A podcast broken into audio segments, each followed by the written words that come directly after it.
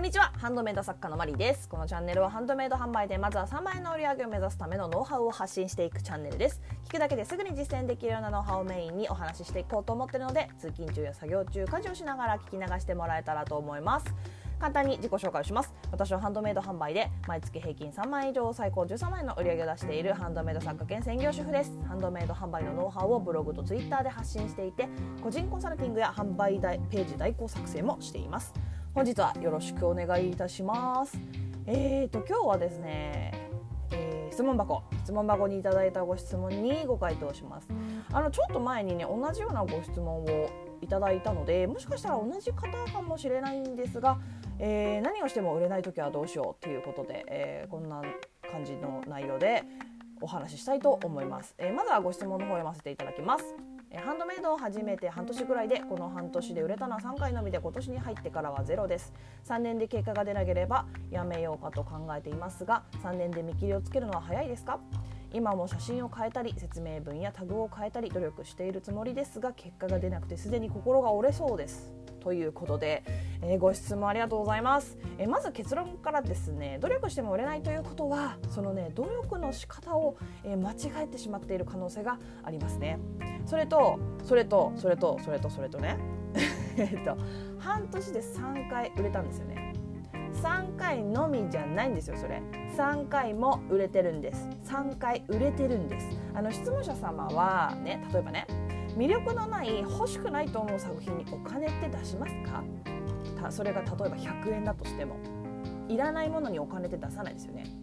だから欲しかったんですよ。その3回の3人3人かな？3人のお客様は。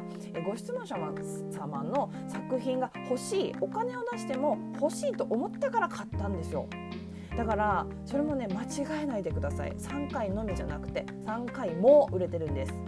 3回欲しいお金出すって思った人がいるってことなんですよ。だからそれは本当にねあの分かりますよ。分かるんですけど3回だけかってなっちゃうのは分かるんですけど逆逆方向で考えてください。あのダメそののみとかじゃない。のみとかじゃない。もうです。もう。で 最初の話に戻るんですけどえ努力のね仕方が間違えてるかもしれないっていうことで。じゃあねその努力の仕方って何よと。どうすればいいのって感じですよね。でこれなんですけどねごめんなさい。えっ、ー、とね作品とか作風によって変わるんですよ。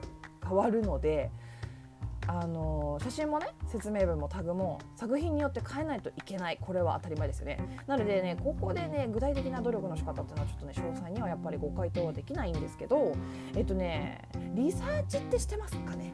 あのここがねちょっとね抜けちゃってる作家さんね結構多いのかなと。多い多いな、うん、多いかな。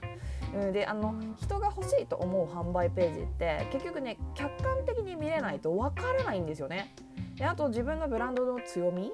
あの簡単に言うとチャームポイントのようなものですよね。あのこのブランドといえば何々みたいな。あのビトンといえばモノグラムみたいな、えー、林家夫妻といえばピンク色みたいな。あのちょっとね今の意味はちょっと分かんないんですけど。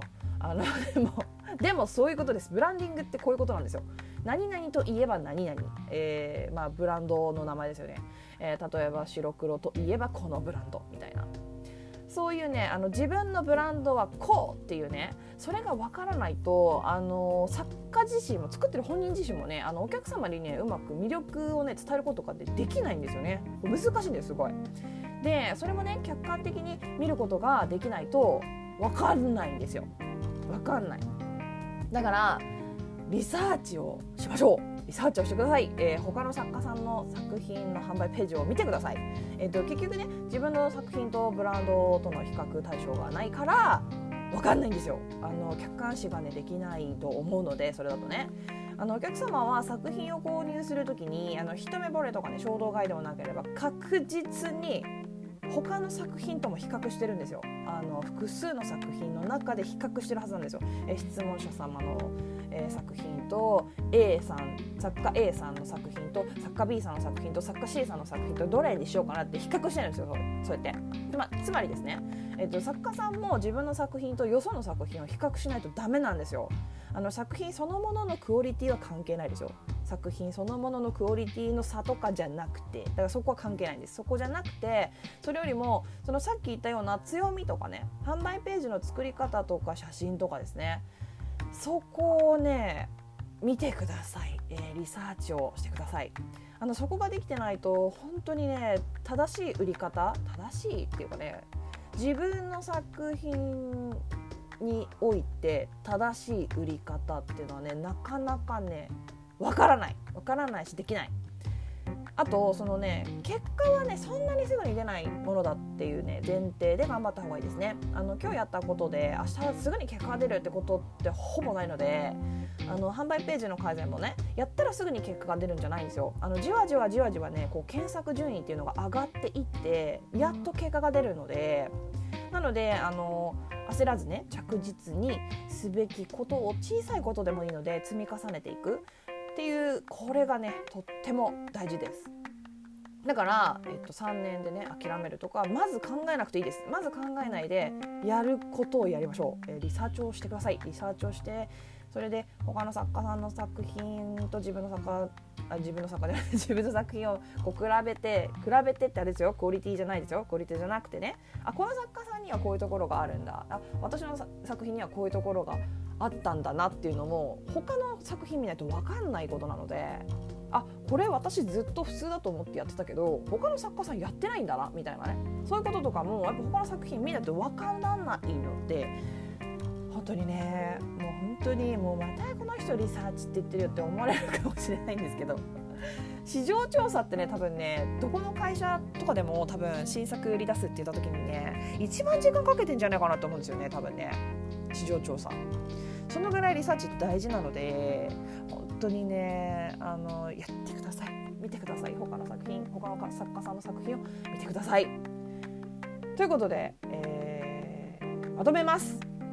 まとめます、えー、まずね3回売れたっていうことは3作品お金を払ってでも欲しいって思われたってことなんですよ。ということはもっともっともっと欲しいと思う人はいるってことなんでそこはもう絶対に自信を持ってください、えー、もっとたくさんの方に売るには今よりももっと多くの人に見てもらえばいいんでしょ見てもらえばいいだけ。そう。見てもらえばいいんですが、えー、そのための改善の仕方がもしかしたら間違えている可能性があります。可能性があるというか間違えてるんですね。うん。間違えてるから見てもらえてないというか買ってもらえてないんですね。なのでまずはリサーチをしてください。自分の作品と似ている作品とか自分の販売ジャンルとかね。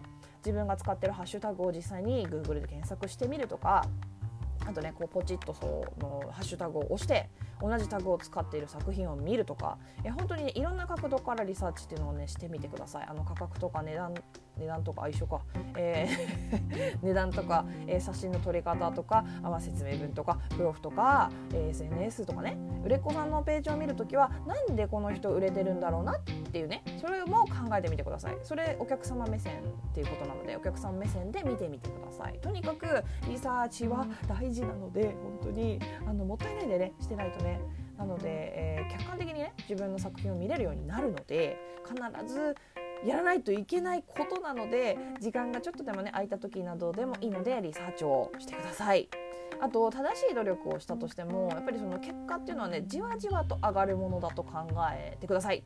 焦らずにね着実にやっていきましょう。あの大丈夫です本当。3回売れたんだったらもう普通に300回売れますよ。あの300回例えですよ。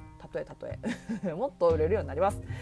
では、えー、今日はここまでになります。どんなご質問にもお答えしていきますので Twitter の質問箱やスタンド FM のレターなどでお気軽にご質問を送ってもらえたらと思います。もしまた聞いてみたいなと思っていただけましたらフォローやいいねをしてもらえると励みになります。以上お聞きいただきありがとうございました。ではまた次回お会いしましょう。さようなら。